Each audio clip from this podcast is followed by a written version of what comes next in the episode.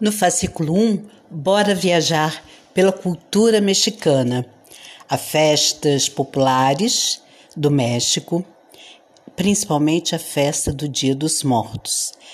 As maquiagens de Catrinas e algumas dessas imagens são dos nossos seguidores no perfil do Instagram Elas em Redes. Então, confira aqui e não deixe de acessar o Instagram. No fascículo 2, Paulo Espínola fala sobre o ato de tatuar.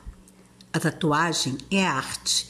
Ela explica por quê e fala sobre a tatuagem popular nascida no México e que está nos braços, nas pernas, nos corpos das mulheres em todo o mundo. No fascículo 3, trazemos uma mini biografia de outras artistas mexicanas para além da Frida Kahlo.